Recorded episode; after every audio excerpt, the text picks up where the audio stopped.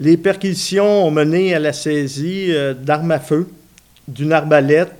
un véhicule 4x4, deux chaloupes, dont une des deux chaloupes, fait intéressant, avait un faux plancher pour pouvoir cacher le poisson, ainsi que du matériel informatique, du matériel de pêche, euh, un congélateur.